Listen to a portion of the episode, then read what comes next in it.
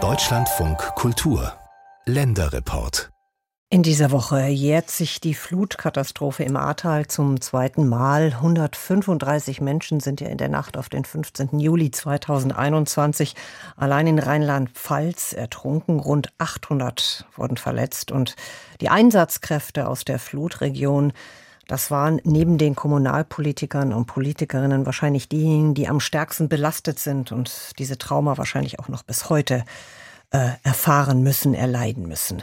Viele, auch viele Politikerinnen und Politiker, wenn sie selbst Angehörige verloren haben und auch ihre Bleibe, leiden noch heute daran. Denn sie waren ja nach der Katastrophe eigentlich rund um die Uhr für ihre Dörfer da. Und Anke Petermann hat Dominik Gieler getroffen. Er war damals ehrenamtlicher Bürgermeister von Rech an der Ahr und ist inzwischen hauptamtlicher Kommunalpolitiker. Dominik Gieler steht in Schlamm und Staub dirigiert Aufräumarbeiten das Funkgerät im Anschlag. Die tödliche Flutkatastrophe vom 14. Juli 2021 liegt da eine Woche zurück. Und der ehrenamtliche Ortsbürgermeister von Rech ärgert sich über ausbleibende Unterstützung seitens der Landesbehörden von Rheinland-Pfalz. Die Lage ist absolut chaotisch immer noch. Wir haben keine Führungsebene, an die man sich wenden muss, beziehungsweise gibt es da Koordinationsschwierigkeiten zwischen Feuerwehr, THW, Bundeswehr, zivilen Helfern. Das läuft überhaupt nicht.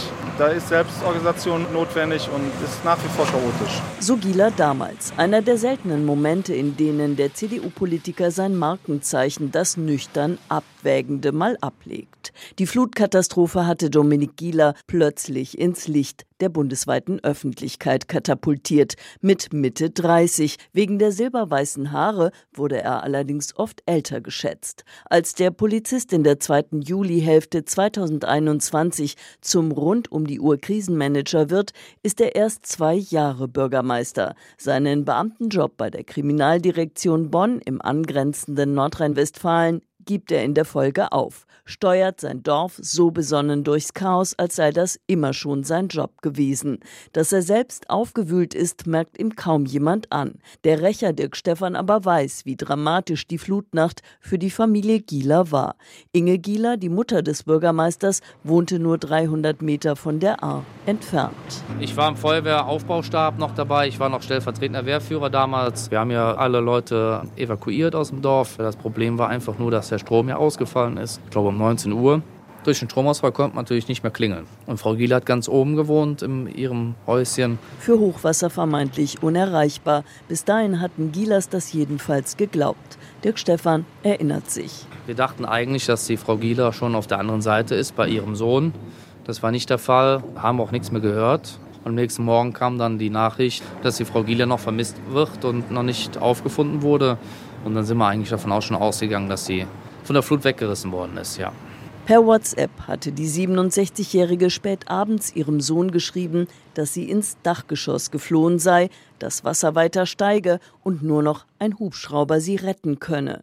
Doch aufgrund von Gewitterzellen in dieser Nacht können die wenigen verfügbaren Hubschrauber mit Seilwinde nicht aufsteigen. Der Telefonkontakt zum Sohn reißt ab. Das Haus bewegt sich, sollen kurz vor Mitternacht Inge Gielers letzte Worte im Telefonat mit dem Schwager gewesen sein. Als Dominik Gieler am nächsten Morgen von einem leicht erhöht liegenden Hotel aus zur gegenüberliegenden A-Seite schaut, ist das Haus seiner Mutter tatsächlich abrasiert, gemeinsam mit zwölf weiteren.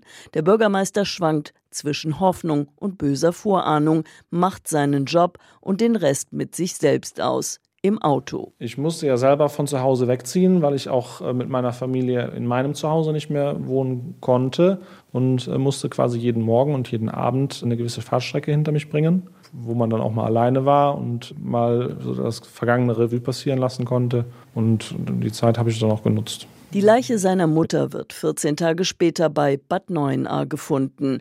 Dominik Gieler hat es geahnt und reagiert gefasst. Bei der Kripo Bonn hatte der heute 37-Jährige nicht nur Vermisstenfälle bearbeitet. Ich hatte mit Leichensachen auch zu tun und natürlich mit der Überbringung von Todesnachrichten. Ich hatte rund 90 Leichenfälle in, in der Zeit, wo ich dort war. Da stellt man sich natürlich auch hin und wieder die Frage, wie man selber damit umgeht. Und wenn dann der Moment kommt, wo man selber damit umzugehen hat, denke ich, hat man eine andere Vorbereitung als jemand, der damit noch nie was zu tun hatte. Gieler selbst allerdings wurde nicht persönlich über den Tod seiner Mutter informiert, sondern telefonisch. Die Vorgehensweise fand ich unglücklich.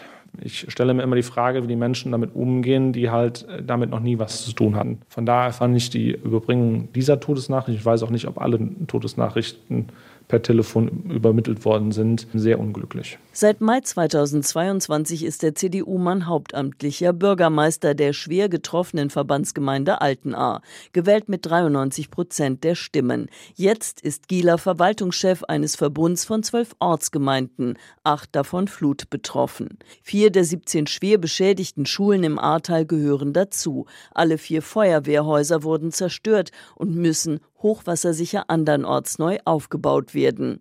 Sollten die Planungs- und Ausschreibungsverfahren unverändert kompliziert bleiben, dauert das Jahre, kritisiert Gieler. Sehr geehrte Damen und Herren, vielen Dank, dass Sie sich die Mühe machen und ins Ahrtal kommen. Hochkarätige politische Termine finden jetzt selten ohne den Mann statt, der mit silberweißem Haar, jungem Gesicht und Gardemaß auffällt. Trifft er wie am vergangenen Sonntag Politprominenz wie den Bundespräsidenten, präsentiert er stets konkrete Forderungen, zum Beispiel für das Katastrophengebiet darauf zu verzichten, dass Bauprojekte EU-weit ausgeschrieben werden müssen. Für so ein Verfahren braucht man an reiner Bearbeitungszeit, wenn es gut läuft, vier Monate. Und das verzögere den Aufbau, sagt Giela auch, an die Adresse von Ministerpräsidentin Malu Dreyer.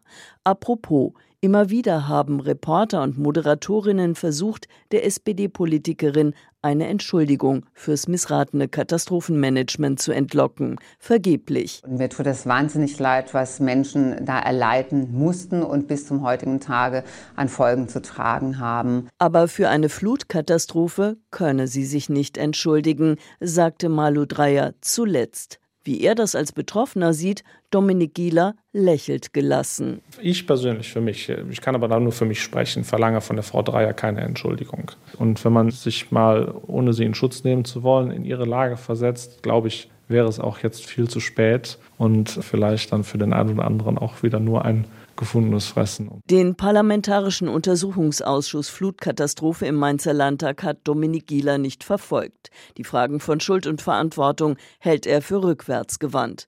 Doch auf den Abschlussbericht, der bis Jahresende vorgelegt werden soll, ist er gespannt. Denn fürs künftige Katastrophenmanagement müsse man aus dem Scheitern vor zwei Jahren lernen.